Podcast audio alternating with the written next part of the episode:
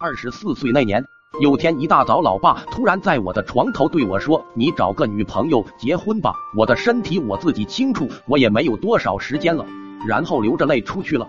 第一次感到人生那么的无助、慌，那一刹那感觉心里空空的，前所未有的慌。怪不得这两年老爸一直催着我去相亲，原来是逼不得已。可是爸，时代变了，哪有那么容易？不是我不想找，是我没人看得上啊。为了不让老爸有遗憾，接下来的日子我坦然接受了村里媒婆介绍的所有相亲，再相了五六个之后，终于有个姑娘看得上我的了。正所谓丑男不娶娇妻，她虽不美但耐看，她虽不白但健康，她虽身材微胖但心地善良。两三个月后，我们结了婚。结婚那天，看着老爸笑得见牙不见脸，我哭了。